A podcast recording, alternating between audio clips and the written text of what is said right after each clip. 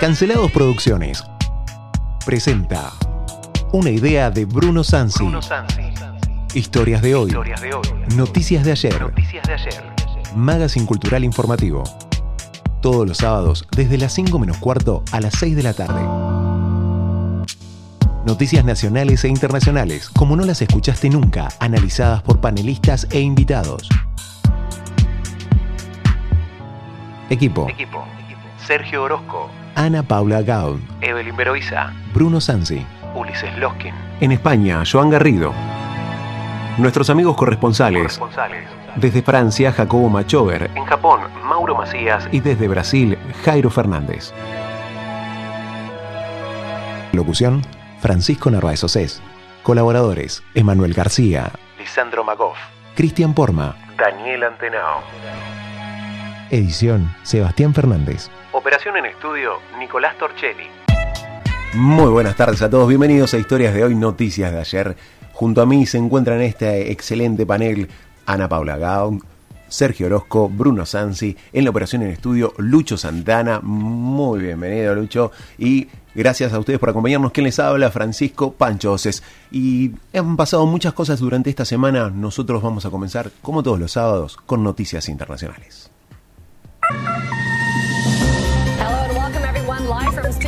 Szlovákiának a Pozsony által megrendelt Se han vacunado ya en España con la primera dosis de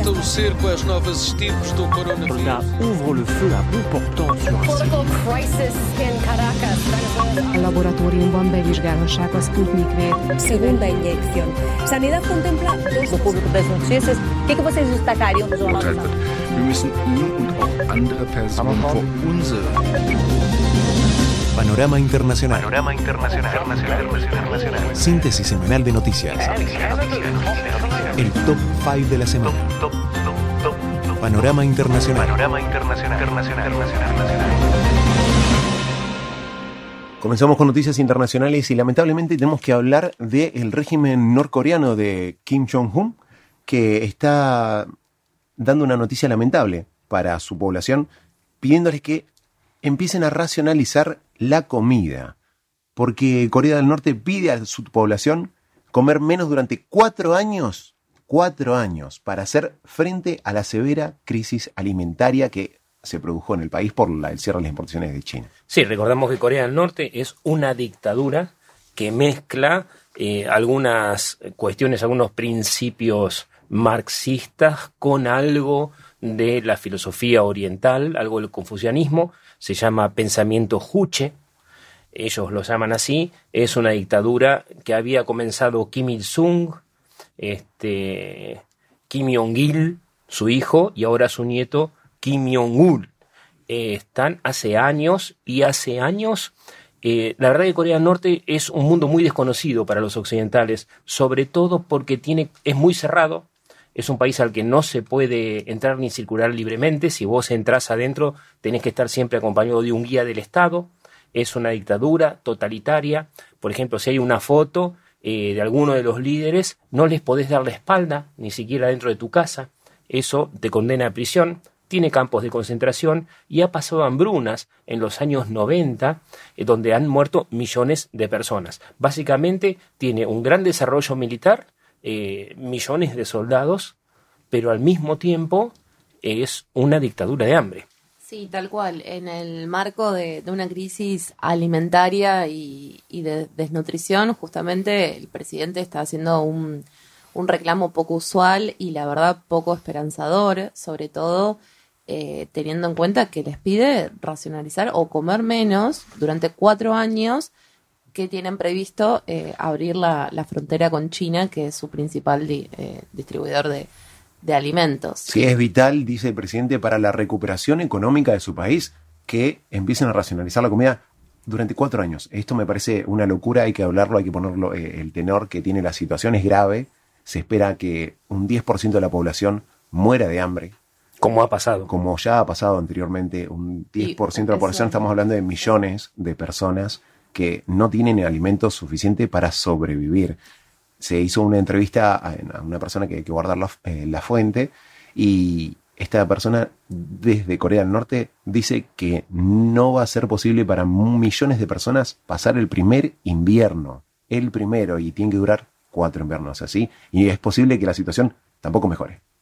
Sí, uno de los problemas que ya Corea del Norte traía, aparte del hambre histórico, es, eh, bueno, fíjate, en el ejército, por ejemplo, sacaron una nueva reglamentación hace como 10 años, eh, porque esto viene de larga data. O sea, prueban misiles nucleares y a cambio de que no los tiren o que no amenacen más, la ONU y sobre todo China, que los banque económicamente hasta cierto punto, digamos, eh, les da comida y ellos venden esa comida dentro de la gente. No tienen capacidad de producción para tantos millones de personas y aparte lo que sucede es que tienen, eh, decía, hace unos años cambiaron las reglas y por ejemplo para entrar al ejército ahora tenés que medir creo que un metro cuarenta y pico pedían porque se redujo el tamaño de la población justamente por la falta de alimentos, sobre todo proteicos, ni hablar los problemas que tienen con la cuestión neonatal. Los niños nacen prematuros en un porcentaje altísimo. Es el país que nace, tiene niños prematuros más grande del mundo en porcentaje. Es decir, que eh, Corea del Norte hace todo su esfuerzo en eh, lo, lo que sería eh, perfeccionar eh, la armamentística, Sí, el ejército, en vez de gestionar eh, o hacer un, un plan económico y sobre todo alimenticio, porque como decías Pancho, los datos prepandémicos la verdad que son alarmantes. Antes de, de que inicie la pandemia, que acentuó negativamente estos números y estas cifras, había eh, el 70% de la población eh, estaba eh, desnutrida. Sí. Sí, dependía de la alimentación que da el Estado, pero es un gran número. El 40% de su población, Arroz. o sea, alrededor de, Arroz. de 10,5 millones de personas. No estamos hablando de cientos. Son 10,5 millones de personas bajo condición de desnutrición en el país. Es, es un número muy elevado, es grave. La ONU seguro que va a estar eh, tratando de brindar ayuda humanitaria, pero es muy difícil en un régimen dictatorial tan cerrado que no deja recibir a otros países. Y es muy difícil también para los coreanos del norte eh, salir de su país. Mira, de hecho, ellos ni siquiera saben qué pasa fuera del mundo porque las redes sociales están prohibidas. Creo que las páginas de internet en Corea se reducen a más que, no creo que tiene más de 18, 19 páginas en el lugar y eso es todo, básicamente. O sea, no, no tienen contacto con el mundo. sea- Ellos creen que están por ser invadidos por Estados Unidos, como fue en la guerra de Corea en la década del 50 o que sucedió después con Vietnam. Claro, es un sistema de información que ellos le llaman, o el mundo le llama intranet. Es un sistema similar a Internet, pero es simplemente información que acceden dentro del Estado. El Estado es el que controla y que maneja justamente lo- la- los datos que circulan y no tienen contacto, como decís vos, Bruno, con, con el resto. No hay redes sociales, sino se complica mucho el acceso a, a información. Muchos de, estas- de estos datos que vos tiraste, me decías anteriormente que estaban eh, relevados por la Organización de Comida y Agricultura Sí, de la ONU. de la ONU.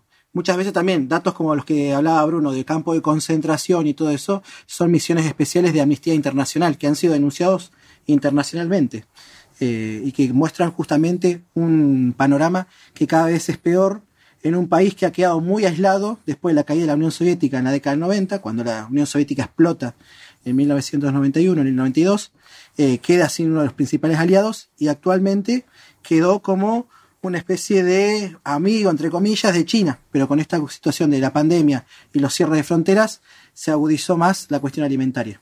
Mira, de hecho te cuento, eh, China hace trabajo esclavo con los coreanos eh, del norte y Rusia también, porque Corea del Norte queda cerquita de Vladivostok y ellos usan mano de obra coreana y le dan, hacen, lo hacen básicamente para desmontar árboles. Los coreanos se quedan con la, la corteza del árbol y los rusos se quedan con la madera, pero a cambio de que no dejen a los coreanos escaparse por el transiberiano que llega hasta Vladivostok. O sea, la gente está encerrada, básicamente. Sí, muy difícil salir para los coreanos a buscar comida y tendrán que pasar hambrunas durante cuatro años. Ya no quedan perros. Ya- ya- imagínense, No, en serio. un dato estremecedor. Continuamos con más de noticias internacionales. Juan Medici, que es un cantautor cubano, denuncia, denuncia que en una misa un cubano elevó una bandera de protesta en Roma y fue retirada esa bandera por la policía papal. Sí, fue creo que en un Angelus, si no me equivoco, puede ser que me equivoque, eh, y el cubano estaba envuelto en la bandera, como una señal de solidaridad o protesta. ¿En qué me equivoqué, Pancho? No, yo me equivoqué. Dije cubano porque estaba pensando en una canción de un cubano, pero este es, eh, Es bueno, un venezolano. Él es un cantautor Sí, venezolano. El cantautor es venezolano.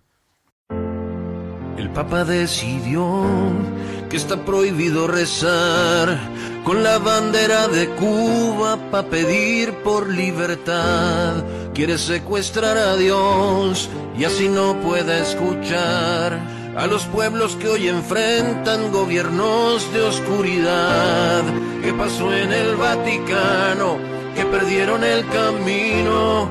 Quizás siendo tantas misas se tomaron todo el vino y borrachos de poder creen que pueden detener a los pueblos que hoy luchan para cambiar su destino. Si usted apoya dictaduras, pídale perdón a Cristo, pídale perdón al pueblo de Cuba, Papa Francisco. Y a tanta gente que ha matado el comunismo.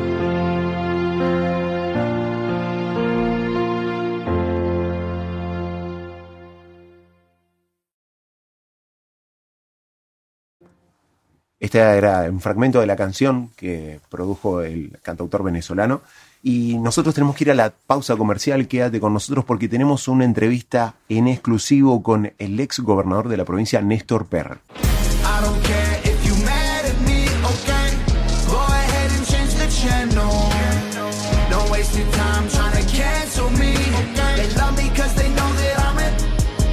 what you want, I guess it is what it is.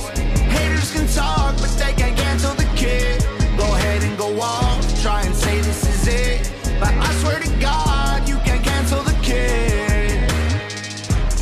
Cancelados de la historia. El otro lado de los personajes. Cancelados y cancelables. El lado B de los protagonistas. Documentos secretos que van saliendo a la luz.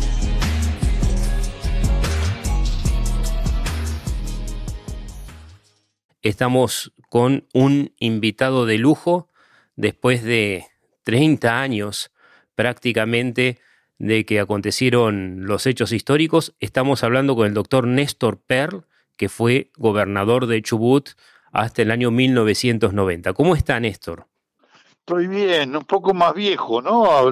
Esto de eh, quemar- quemarme, hablar de 30 años atrás. Bueno, bueno, bueno, está bien. Bueno, éramos Pero jóvenes estamos todos. acá luchando. Sí, qué bueno, Néstor. ¿Cómo está usted? ¿Todo bien? Bien, Bruno, bien, bien. eh, trabajando, estoy, eh, soy docente en la universidad, eh, estoy de subdirector de un curso que estoy dando en la Universidad de Buenos Aires de posgrado y aparte doy, soy profesor titular de historia en la UCES. eh, y aparte de todo esto, como si fuera poco, soy secretario general del Círculo de Alquiladores de la Nación. Sí. Y algunas cosas que hago así a nivel particular como abogado. Como abogado y como historiador, tengo entendido. Bueno. Doy clase de historia, por supuesto, y estoy escribiendo un libro que tengo que terminarlo, no lo termino nunca. Cuéntenos Que qué está una haciendo. larga historia. Cuéntenos, cuéntenos. Eh, bueno, estoy, eh, esto me lo, me lo pidieron mis propios alumnos, porque me decían, ¿por qué no hago un, un- un libro sobre lo que las clases que le doy? Entonces, eh, eh, empecé a hacerlo y ya lo tengo casi terminado, que es Crisis y Redención del Mundo Contemporáneo. Este, este libro lo hice gracias a que uno de mis alumnos me fue grabando y después eh, una, una persona colaboró conmigo en desgrabar las clases y después me di cuenta que no todo era tan fácil porque quedaban medio como aburridas escritas. Una cosa es yo cuando uno habla y se ve cara a cara con los alumnos y otra cosa es cuando uno las escribe, quedaba medio árido.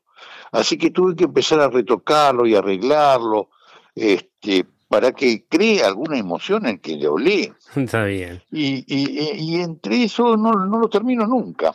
Y siempre encuentro correcciones que hacer. Digamos que eh, eh, siempre uno, siempre va a encontrar algo para mejorar. Entonces ahí es donde se entretiene y, y- y no termina de, de hacer el libro.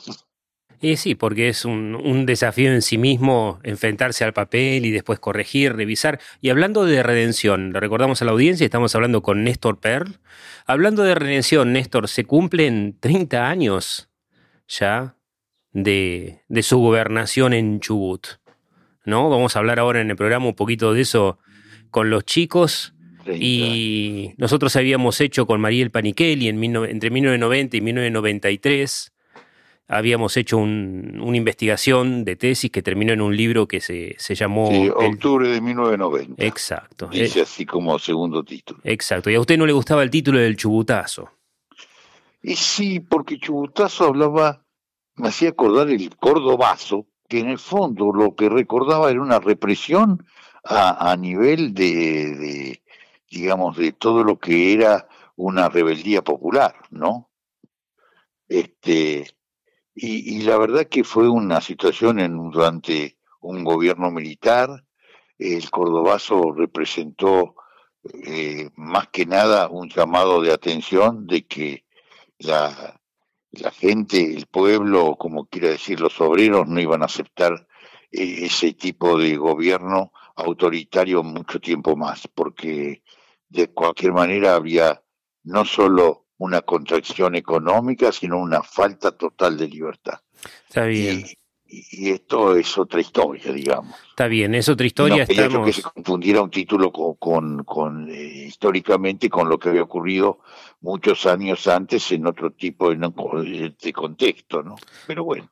Estamos hablando esto porque creo que cuando hicimos la investigación, allá lejos, hace tiempo, hace 30 años justamente, Sí, eh, sí. La hacíamos mientras sucedían los hechos. De hecho, yo recuerdo haber cubierto el acto del 17 de octubre de 1990 ahí en la legislatura y vi muchos colegas suyos peronistas este, que al principio lo habían apoyado y, y después estaban un poco manifestando ahí. Solo para recordar a la audiencia una de las cuestiones eh, de las cuales se trató en su gobierno al principio es que y esto es para los más jóvenes, no había en aquella época una ley del divorcio y usted había tenido una participación activa y preponderante eh, como legislador chubutense en lo que fue justamente la ley de divorcio. Eso lo había eh, posicionado políticamente muy bien, lo había hecho, entre otras cosas, más allá de, de sus virtudes eh, políticas o internas, candidateable, pero nos daba la impresión cuando hicimos la investigación de que usted era el candidato propuesto pero tal vez no eh, el, el, el, pingo ganador, digamos, de la carrera. Muchos pensaban que eh, el peronismo no iba a ganar las elecciones, ¿no? Estamos en los estertores del gobierno de Atilio Viglione. ¿Usted cómo lo ve criterio. eso? Bruno, es muy buen criterio y además quiero decir que el libro y la investigación que hicieron con Mariel fue una investigación seria y que el título no tiene nada que ver con lo que cuando empecé a leer el libro me di cuenta que ustedes enfocaban las cosas desde un punto de vista de, de lo que había sido los hechos y, y, que fundamentalmente estaban analizándolos con objetividad. Así que yo le digo que el libro me resultó importante e interesante, bueno, más muy... allá de lo que acabamos de decir. Pero quiero decirle otra cosa también. Acaba de mencionar una verdad tan cierta. En el año 85 nosotros perdimos las elecciones y las habíamos perdido muy mal. Por lo tanto, cuando estamos hablando de fines del 86, principio del 87, estaba la sensación de que podíamos volver a perderlas. Uh -huh. Esta es la verdad. Así que hubo aquellos que dijeron, bueno, que vaya Néstor, que se ha ganado un prestigio como legislador, hablamos de efectivamente de una ley, pero hubo muchas leyes, hubo muchas leyes en las cuales yo participé, eh, fui muy activo, a mí me, me realmente me enorgulleció estar en, en, una banca y algún día podríamos hablar. Y además quedan, ojo, quedan las pruebas, están los diarios de sesiones. Yo no puedo decir una cosa por otra. El día que hablemos de la tarea legislativa y hablemos de los cientos de proyectos en los cuales participé, eh, tengo las pruebas. Las pruebas eh, son los, este, evidentemente, los diarios de sesiones, donde se toma nota. Sí. Así que esto, mire, el otro día me acordé de algo y voy a homenajear, y perdone que lo haga, a una persona con la cual no compartí ideas partidarias. ¿Puedo, ¿Puedo hacer ese pequeño homenaje? Por supuesto, este es su momento, Per. Estoy hablando de Fernando de la Rúa. Fernando de la Rúa pudo tener defectos de todo color y tipo, no me interesa discutirlo, pero como persona y parlamentario siempre fue un caballero. Y les voy a contar esta anécdota, que es muy importante que se la cuente. Un día me llamó, era senador, y me dijo, Néstor, ya tengo media sanción del Senado de un proyecto de ley. Pasa, diputado, ¿te podés ocupar vos de él? Porque para mí es muy importante que lo impulses y que sea ley. Creo que es el Instituto Nacional del Aborigen. Tan en boga en estos tiempos.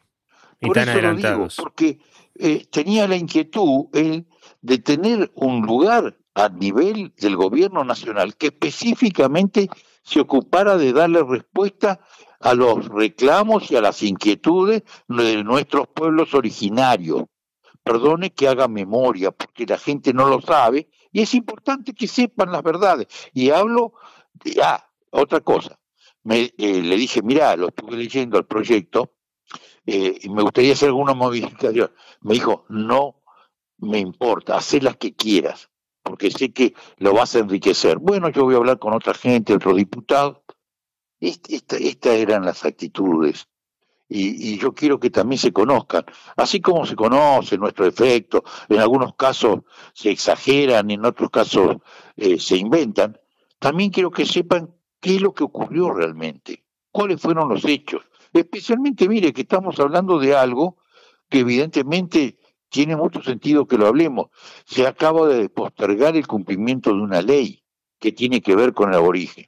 Entonces, eh, digamos de que, este, eh, ojo, de ninguna manera justifico la violencia y cualquier acto que esté fuera de la ley. ¿Está claro? Sí, sí, está claro y concordamos, me parece. Este, una cosa es que yo diga que estamos en deuda con algunos aspectos de reclamo que haga un sector de la sociedad. Lo que no voy a estar de acuerdo jamás es con la violencia, con el ataque a instituciones que realmente eh, me parecen abominables esos ataques. Eh, les voy a contar algo. En la cordillera de Chubut vinieron europeos que venían esquiando desde sus países de origen. Nosotros no teníamos nada. Inventaron los clubes andinos. Se tenían que hacer tres horas para subir y, bajaban en cinco minutos esquiando. No había medio. Esto, esto, esto, estos son parte de nuestra historia. Y, es muy importante porque desarrollamos un deporte. Y ahora veo que queman, queman el club andino de Piltriquitrón. Es, es, es algo que no, no primero ni, no, no se justifica que se queme nada. Que no se justifique, menos cuando tiene un valor que ya les digo, es, de historia cultural y turística y deportiva. Y, y- aquellos que lo han hecho no me interesa en, en, nombre de qué lo hacen. Y, muy- muy- me, y me ofende cuando lo, lo hacen en nombre de nuestros queridos pueblos originarios. Está bien, Néstor. Recordamos a la audiencia, estamos hablando con eh, el doctor Néstor Perl y eh, también, mm, Néstor, disculpe, pero justamente en nuestra investigación nosotros habíamos descubierto como que una vez que usted asumió el poder en la provincia de Chubut, más allá de los actos de gobierno, que seguramente hay muchos rescatables y muchos otros discutibles desde diferentes visiones políticas, nos dio la impresión de que eh, usted se había quedado un poco solo en ese entonces, en el cual recordamos a la audiencia, las empresas eran del Estado, todavía no estaba implementada la política de ajustes. Usted tuvo una discusión muy importante con el ministro Herman González, si no me equivoco, en ese momento, y se estaba hablando de privatizar Entel, Encotel, IPF. Usted no estaba muy de acuerdo con eso, eh, según recuerdo, y la, la onda nacional indiscutible que traía la presidencia de Menem con un mandato de ajuste, me dio la sensación, por lo menos eso dice nuestra investigación, que usted terminó quedando como el malo de la película cuando en realidad estaba defendiendo los intereses de la provincia. Cuénteme su versión, así el público la puede escuchar y, y Bruno, es ese Bruno, momento. lo que usted está diciendo tiene una memoria fantástica. Gracias a Dios, este, con esa memoria podemos reconstruir circunstancias, es cierto. Lo que dijo usted es cierto. Así nomás, te lo digo. Y estoy hablando de alguien a quien aprecio, eh, hoy en su memoria, eh, fuimos amigos realmente, y estoy hablando de Menem. Eh, yo no coincidí con algunos aspectos de lo que hace a, las privatizaciones y, le digo, este, también voy a hablar positivamente de algún aspecto. En algún caso, gracias a ese dinero de privatizaciones y las posibilidades que hubo, hay algo de Menem que tengo que rescatar. Menem pagó todas las deudas que había con los jubilados en ese momento. De, Menem pagó las deudas que había con las provincias que no habían recibido, a mí me tocó desgraciadamente, las regalías debidamente pagadas. A tal punto, a tal punto le digo, que esto fue para mí trágico, porque no pagándome las regalías, me dejaron sin plata en el presupuesto. Y sabe, y, lo digo y me alegro por él, porque la verdad que lo quiero mucho también. Pero el gobierno que me sucedió cobró las regalías, 600 millones de dólares, regalías impagas de ese ahorro forzoso, que también una pequeña parte, y quiero aclararlo, fue la época del doctor Biglione. Vamos a reconocer todas las verdades. No fue únicamente mi ahorro forzoso, un poco de ese ahorro también perteneció al gobierno anterior a mí. Y se cobraron, Chubut cobró 600 millones de dólares que se debían gracias al presidente Menem y además estableció un sistema mucho más justo del cobro de regalía, que es dame ese 12% de todo lo que extraes del subsuelo y yo dispongo de yo provincia. No que vos te lo llevas a Buenos Aires y ahí decidís cuando me pagás por eso. Eso fue muy importante, pero muy importante y se hizo una época de Menem. Así también le digo que yo creo que esa privatización así indiscriminada como se hizo eh, fue negativa, no estuve de acuerdo. Es cierto lo que usted dice. Es cierto también que eh, tuve problemas con el señor ministro en aquel entonces, Herman González. Es absolutamente cierto. Y dígame usted, Per, yo recuerdo patente como si fuera hoy, me acuerdo que saqué muchos, muchas fotos en esa marcha del 17 de octubre, ahí en la legislatura, que estuvo bastante movida la cuestión, eh, la gente todavía protestaba contra algo que no sabía de qué se trataba, que era el ajuste, solo algunos gremialistas estaban conscientes más o menos de lo que se venía, y me da la sensación, yo le decía, veía muchos peronistas que inclusive lo habían acompañado a usted en la candidatura del otro lado. Me dio la sensación de que hubo un vacío de poder importante o, por decir así, se bajaron del barco en cuanto empezó eh, a presentarse una tormenta y lo dejaron un poco solo, me dio la sensación. Gracias por el poco solo. Pero es cierto, no, no estuve solo de todo, porque hubo gente que se jugó y que yo valoro tanto, tanto. Está bien. Pero mire, la verdad, en, en la política, ¿sabe qué? Le voy a decir algo. La política desnuda al ser humano. Y usted va a ver los valores más altos en la política. Gente que dio su vida por la política.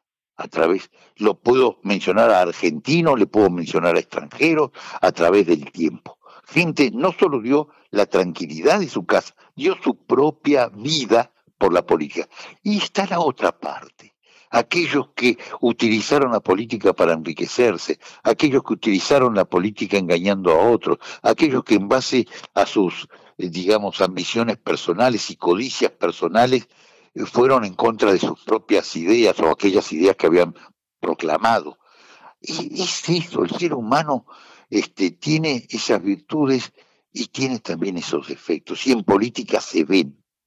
Y una cosa es que robe el encargado de un edificio cobrando una comisión por el eh, por el plomero este eh, o el albañil que recomienda a, una una oficina del edificio o, a una vivienda de un edificio de departamentos eso también evidentemente eh, es una forma de corrupción es, es una forma de una actitud inmoral.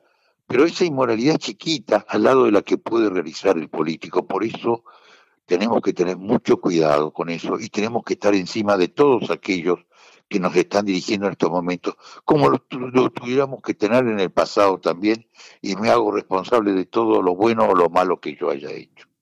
Cuando fue su salida, estamos hablando con el doctor Néstor Perl, eh, ex gobernador de Chubut. Cuando fue su salida, recuerdo muchos, fue una salida forzada por las circunstancias, seguramente rodeado de gente que no cumplió su palabra o se debe haber sentido traicionado, para decirlo con un eufemismo bastante cercano a la realidad.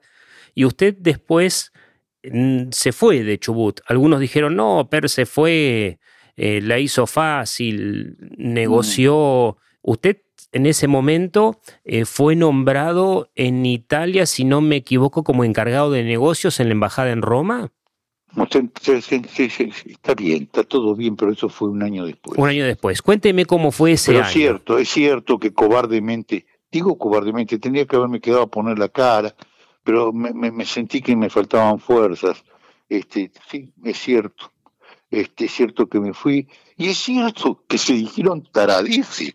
Imagínese que hubo un infeliz que dijo que en la revista Hola había aparecido una casa en, en un lugar que yo ni conozco, ojalá lo conociera, en España, un lugar muy, este, muy... Y el tarado lo dijo, vive ahí en Chubut y está de funcionario hoy.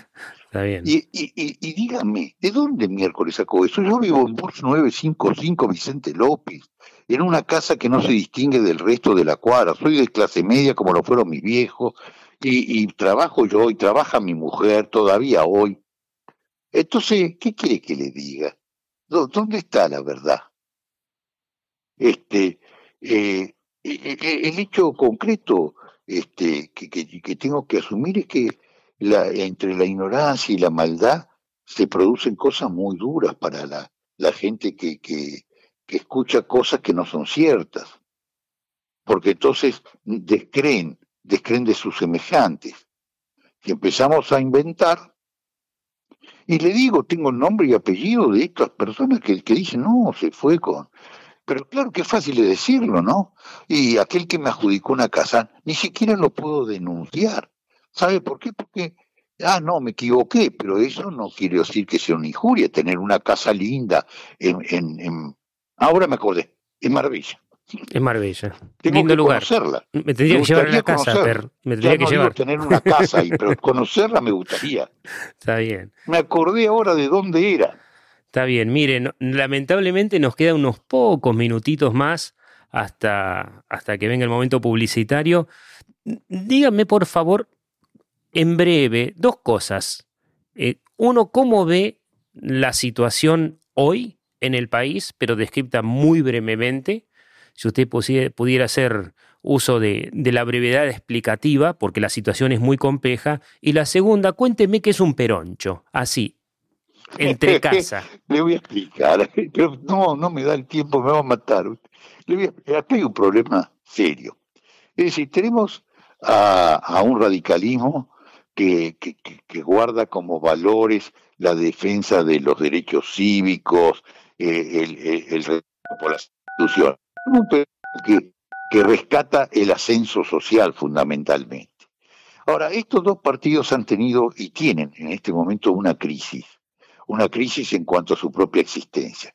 Los radicales parece que están superándola de alguna manera, tratan de hacerlo, y el peronismo está, hay, hay, hay muchos peronismos, y, y lo que pasó es que el peronismo fue muy personalista, especialmente porque estuvo en la resistencia, hay un peronismo que tuvo una ilegalidad, y seguían a un liderazgo, y que eso los mantenía unidos.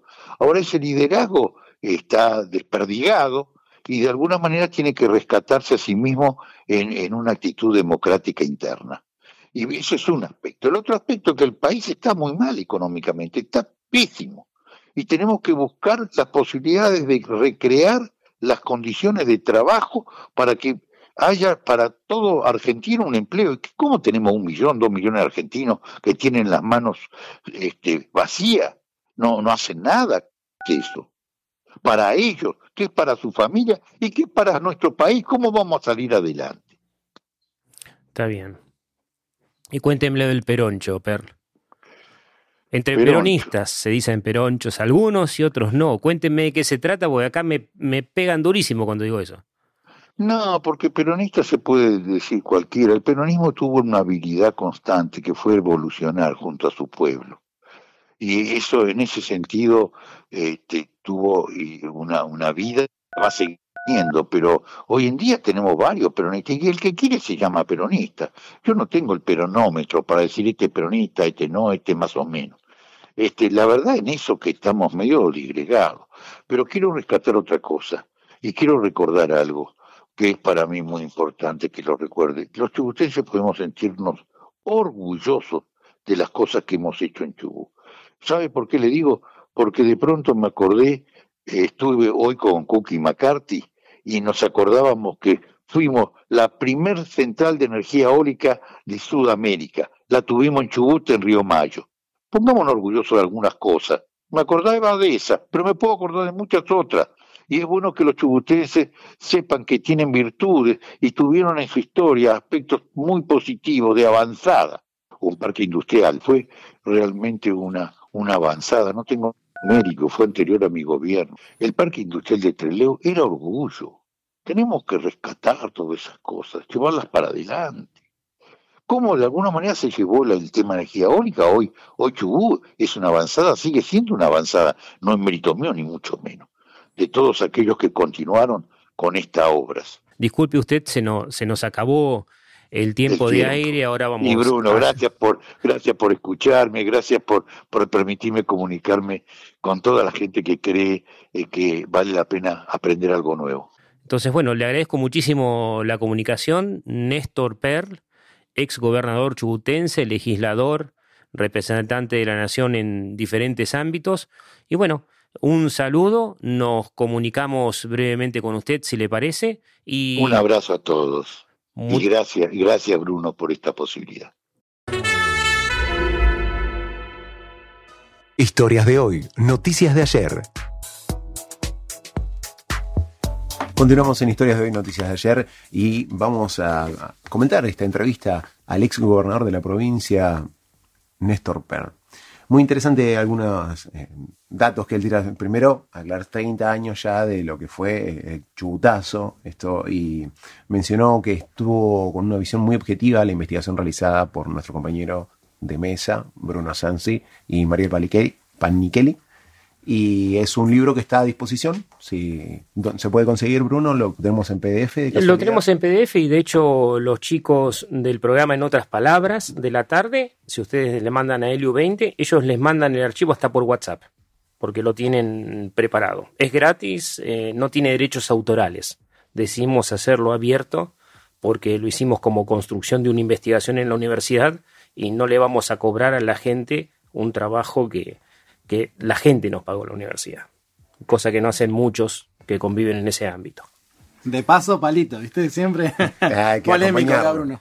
Sí, polémico como las palabras de Pern, que hace mención a Menem y, bueno, el ajuste que, que hizo luego, ¿no? Pero eh, no habla mal de Menem, solamente no compartió la parte de las privatizaciones de las empresas del Estado. También lo menciona otro expresidente de la Rúa, el- de la última crisis del 2000.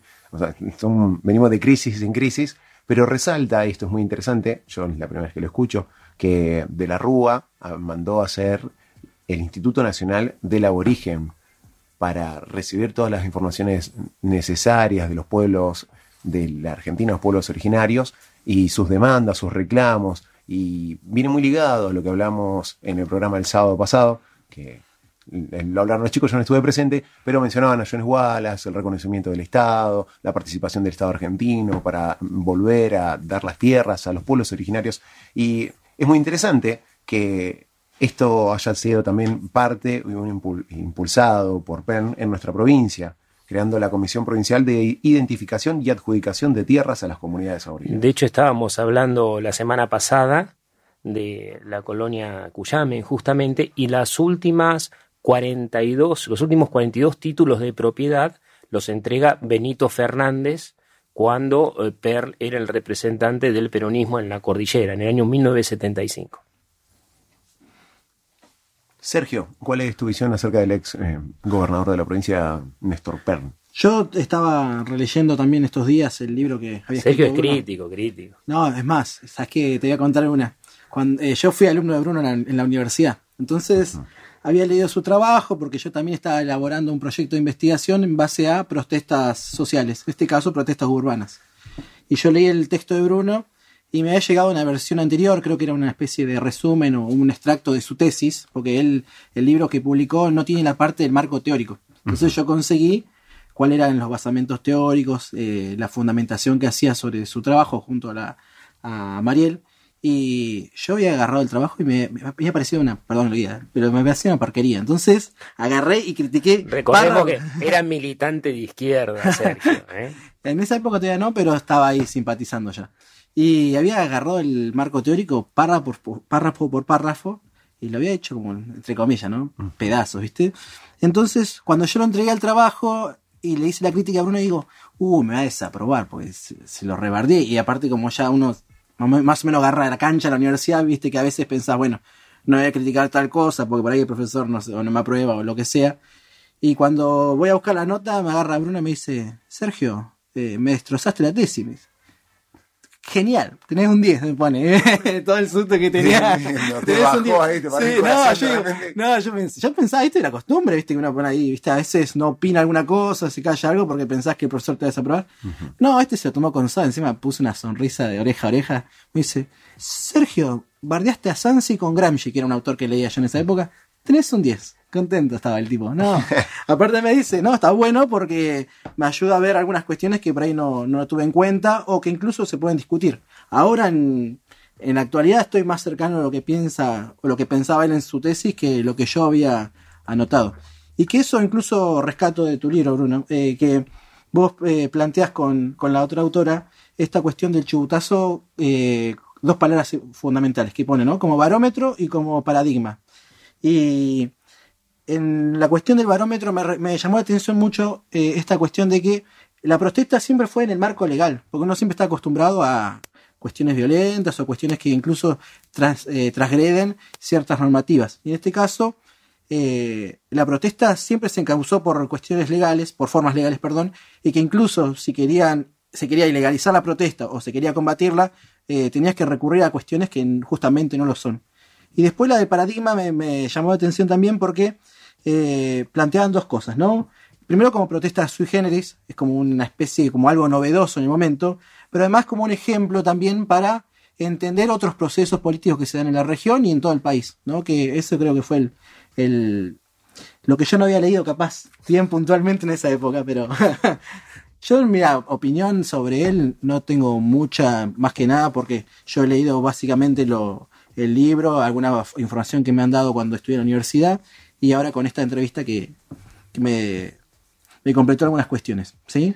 Pero eh, es importante ver esto, ¿no? Lo contradictorio que puede parecer o puede eh, significar una cuestión, ¿no? Porque el reclamo de la gente es legítimo, ¿no? O sea, uno puede protestar y manifestarse por cuestiones personales o, o- o grupales, sindicales, lo que sea, ¿no?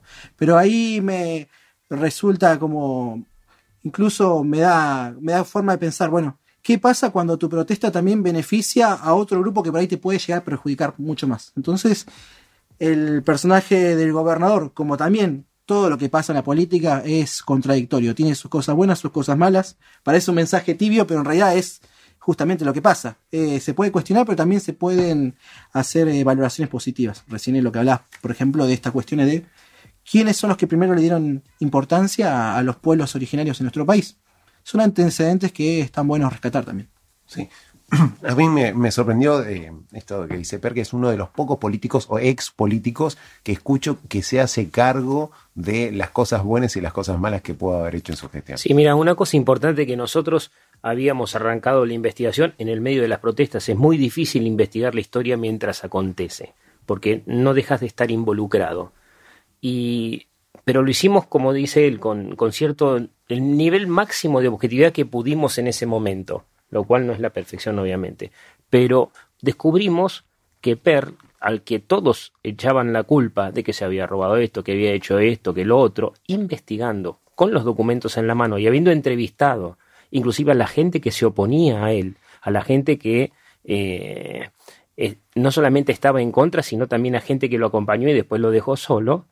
Y mira, descubrimos que en realidad él había sido víctima de esto, porque el gobierno nacional quería implementar el ajuste, el famoso ajuste neoliberal que no tenía nombre. Nosotros fuimos los primeros que investigamos sobre esto y lo hicimos, eh, la tesis la defendimos en el año 1993. ¿sí? Eh, me acuerdo que fue el 13 de diciembre del 93, el 13 de diciembre, porque hasta lo hicieron, hasta cerraron la universidad para que no podamos defenderla porque era feriado provincial. No les interesaba que esta tesis salga a la luz.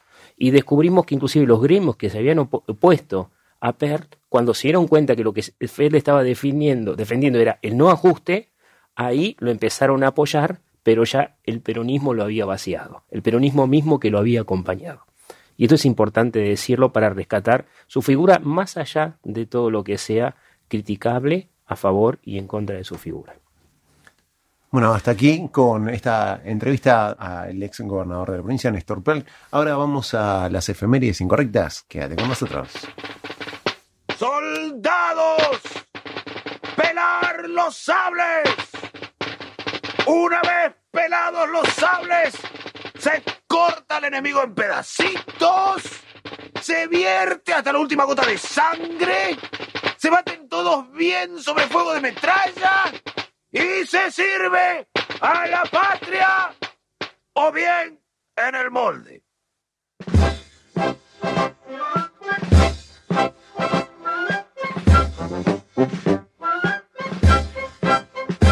Historias de hoy, noticias de ayer. Presenta. Ya el sol asomaba en el poniente. Historias de guerra. Ya el. Efemérides incorrectas. Las que nadie quiere recordar.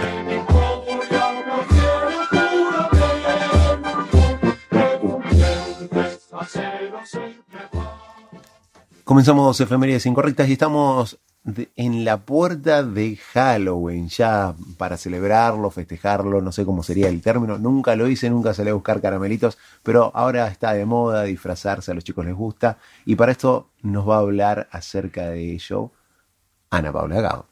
Sí, Pancho. Eh, bueno, yo particularmente con Halloween tengo como esos sentimientos encontrados. La verdad no soy muy, muy partidaria de, de festejarlo. Quizás, no sé, dentro de unos años ya sea algo bastante habitual. Y como comentábamos con Sergio en, en la tanda, por ahí uno tiende más a, a celebrarlo cuando, cuando vas a un instituto de inglés, que allá es como la fiesta que, que se hace, pero creo que es parte también de, de las mismas culturas, ir absorbiendo, quedándose también con, con lo, con lo bueno, porque la verdad que es algo lindo, como decís vos, le gusta a los chicos, es entretenido, eh, buscan caramelos, se divierten, este, y mucho como que eh, está ese discurso de, de no, eh, no sé, no, no, sé, no, no hacerle la fiesta del imperialismo, eh, porque es una fiesta yankee, que no sé qué.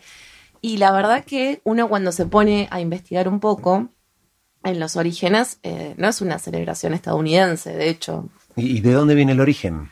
El origen viene de los pueblos celtas. Te O quedaste sea, como medio... Acá lo tendríamos que festejar porque los galeses son descendientes de los celtas, muchos españoles son descendientes de los celtas, de los celtíberos. Sí. O sea que es una tradición en culturas que nos tocan. Vos, por ejemplo, Sergio. Tendrías que festejarlo. Yo tendría que festejarlo, ¿por qué? Tanto que renegas. Porque como dijo Joan, vos sos gallego. Yo soy gallego, pero él, ¿qué, qué fuente tiene? Va, tenía, en realidad sí tiene una fuente bastante importante y hice un rastreo. Sí, la historia, básicamente. Me La- siguió la- toda la la- genealogía un poco más. Sabía La- más de mi la familia La que yo fuente mismo. que, que no te conviene tiene Joan. Pero bueno, eh, es una celebración que nace eh, antiguamente, hace muchos años. Estos pueblos celtas eh, celebraban eh, el final de, la cosecha y el final del, verano, perdón, en la celebración que se llamaba Samain, que justamente quiere, Samaín, perdón, que quiere decir el final del verano y marcaba tipo el, equinoccio, ¿no? Que los días hacen más cortos y las noches más largas. Eh, y al igual que muchas culturas prehispánicas, ellos creían que eh, los espíritus eh, de los muertos regresaban en esa noche a visitar a quienes quedaban vivos. Uno por ahí, esa tradición la tiene más con el Día de Muertos que se celebra en México, pero tiene como bastantes... Pero el Día de los Muertos es un Halloween. a Es la. Halloween, está, es, Es en la misma fe- el mismo festejo. Es, un día variación. después. Claro. El 31 de octubre es Halloween, eh, que se festeja en países con, con ascendencia anglosajona, y el Día de Muertos es eh, el primero de, de noviembre. Era- en- originalmente era All Hallows Eve. Exactamente, sí. ¿Y, y qué, qué dijiste en inglés? ¿Cómo? ¿Qué dijo Bruno en inglés? All Hallows Eve. Claro, porque la tradición, eh, cuando se fue cri- criste- cristianizando eh, esta celebración pagana, este, Porque la iglesia se apropió de todas las celebraciones y les puso sus propios nombres, sus propios santos. para atraer a, a estos pueblos, ¿no? Que se llamaba All Hallows Eve, que quiere decir la noche de todos los santos. Luego con, con la migración europea, O eh, sea, Halloween.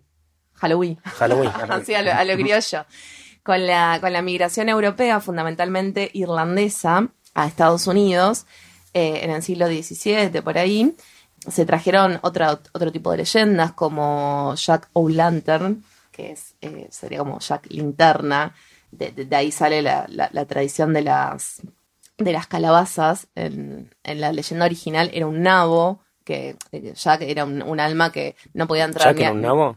eh, No. ya que era, era un, un espíritu que estaba condenado, que no podía entrar ni al cielo ni al infierno, y estaba condenado a vagar, este, y usó un nabo como linterna para, eh, Para no apagar la vela. para, claro. para guiarse, claro.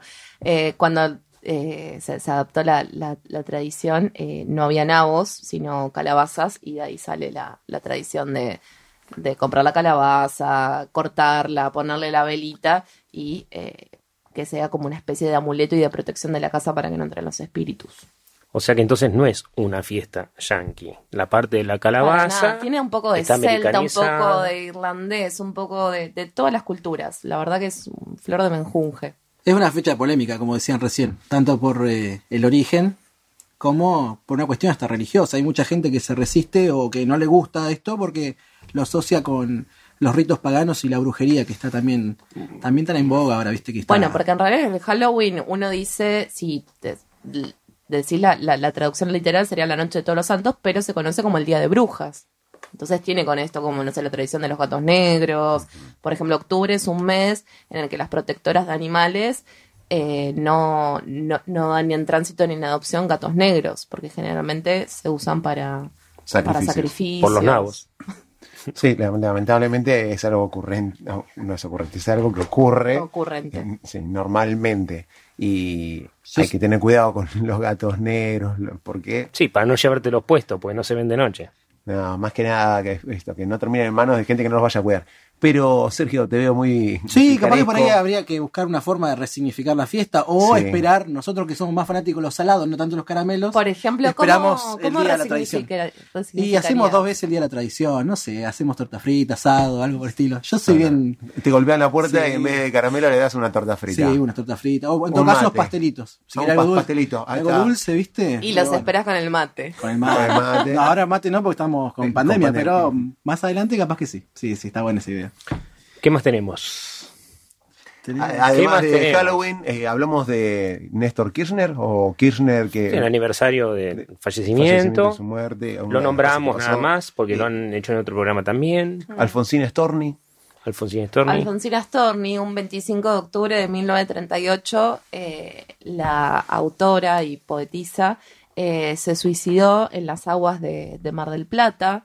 Muchos quizás conocen más lo que es la muerte, no tanto la vida, eh, el cáncer, el desamor, la desilusión y su posterior eh, suicidio. Fue, la verdad, que un personaje súper interesante, una de las primeras feministas eh, en el país, incluso polémica para la época, ¿no? Desafiando todas la- las convenciones sociales, madre soltera, que trabajaba, que escribía en un ámbito que era eh, íntimamente masculino, quizás se, se reservaba más para la intimidad de la mujer, pero era un mundo dominado por hombres en el cual ella pudo entrar y hacerse de un nombre propio Este, así que nada, la, la recordamos, también la mencionamos. 25 de octubre de, de 1938 eh, se suicidaba y bueno, y nada, recordamos que... En el mar. En el mar de, de Mar del Plata, que just- en esa ciudad hay una estatua conmemorativa de, de Alfonsina, este, y la verdad que más allá de, de recordar su muerte, eh, queremos reivindicar su vida y sugerir sus obras este, para, para recordarla de una mejor forma y más positiva. A Maradona ya lo recordaron las chicas en el programa anterior, pusieron todas las músicas que Sergio se niega a cantar acá en este programa. Ah, Sergio. Sí, no, esta can- las canciones, ¿sabes que no? Mira que yo. Cantas soy- más en inglés. No, aparte, yo- a mí me encanta. más bilingües. El, el Maradona, Maradona. El personaje, el personaje de Madonna me encanta. Pero sabes que en la música que le han hecho. Me gustó mucho un tema que le ha hecho Calamaro, pero. Eh, el ¿Cuál? resto no soy. Se llama Maradona también, así nomás. Ah, nunca lo escuché, ¿sabes? No, no. Pero bueno, lo- ahora no, no me animo mucho a cantarlo porque me pierdo en la letra, pero un día capaz que sí, podemos cantar otro tema. O, o en otro programa, porque hay gente que me pide que O, cante. o La Sí. mano de Dios podrías cantar, ¿no? Es- que es como el más conocido, más emblemático. ¿Sabes que no, no me gusta el cuarteto? Ahí saco lo argentino, ahí me vuelvo, ahí me vuelvo extranjerizante. Él la festeja Halloween, pero no le gusta el cuarteto. No me gusta el cuarteto. Racista. Ah, mi cuarteto sobre gusto no hay nada escrito. No, claro, esos claro. son gustos. Hay mucho escrito, pasa que Bueno. no hay leyes. Y hablando de cosas escritas, ¿qué pasó el 3 de noviembre, Pancho? El 3 de noviembre se celebra desde 2015 en conmemoración a la fecha en que tehuelches y mapuches juraron lealtad a la bandera argentina a orillas del arroyo Genoa. O sea que este miércoles hay feriado provincial no laborable. Eso es en virtud de la ley provincial número 547 sancionada en diciembre de 2014. Sí. ¿Querés nos contarnos dice- un poquito, Bruno? Dale, contanos por qué es incorrecta esta fecha. Vos tenés ahí un. No, no, la fecha no. escrito. La efeméride es La incorrecta. No, la- claro, es una efeméride incorrecta porque habla de cuando el cacique Tehuelche Casimiro Biguá, junto con otras tolderías, por decirlas, eh, jura la bandera nacional. Pero yo te voy a contar qué, de dónde sale Casimiro Biguá. Y esta es la parte, la píldora roja. No tenemos la cortina ahora, pero ¿sabes que hay un, en esta investigación que hicimos sobre la colonización española en la Patagonia, que le llamamos colonización porque eran colonos, como Casimiro también fue colono de Sarmiento?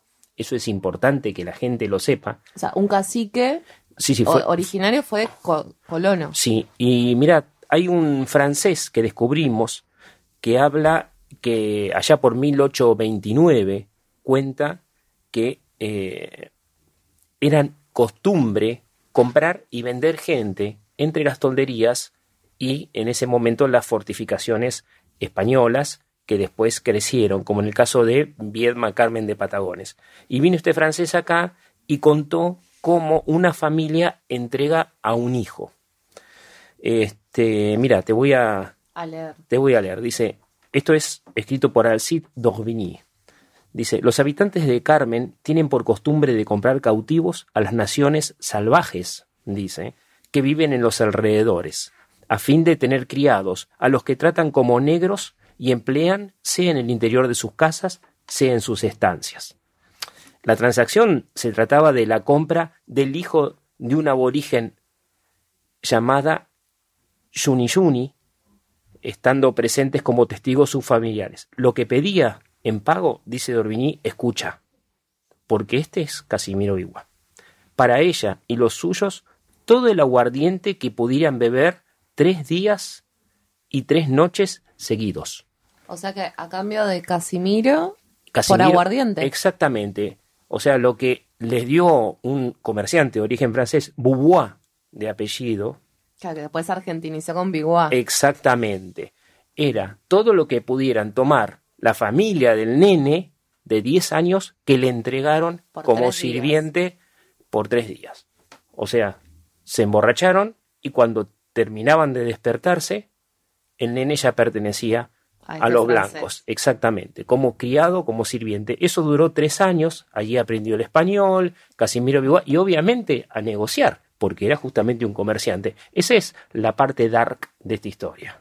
¿Cómo se llama el relator? Eh, Alcides, ¿no? Alcide d'Orbigny, francés, viajero, que de hecho vivió en Carmen de Patagones un tiempo, y el que conoció a uno de los sobrevivientes del malón eh, que acabó con el fuerte de San José este, en 1810.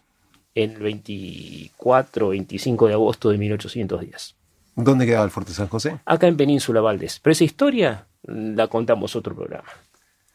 Lamentablemente eh, hemos... ¿Nos queda un minutito? O sea, ¿Nos queda no. un minuto, Lucho? Sí, nos queda un minuto. Sí, un minuto. Allá me dicen que no, pero sí.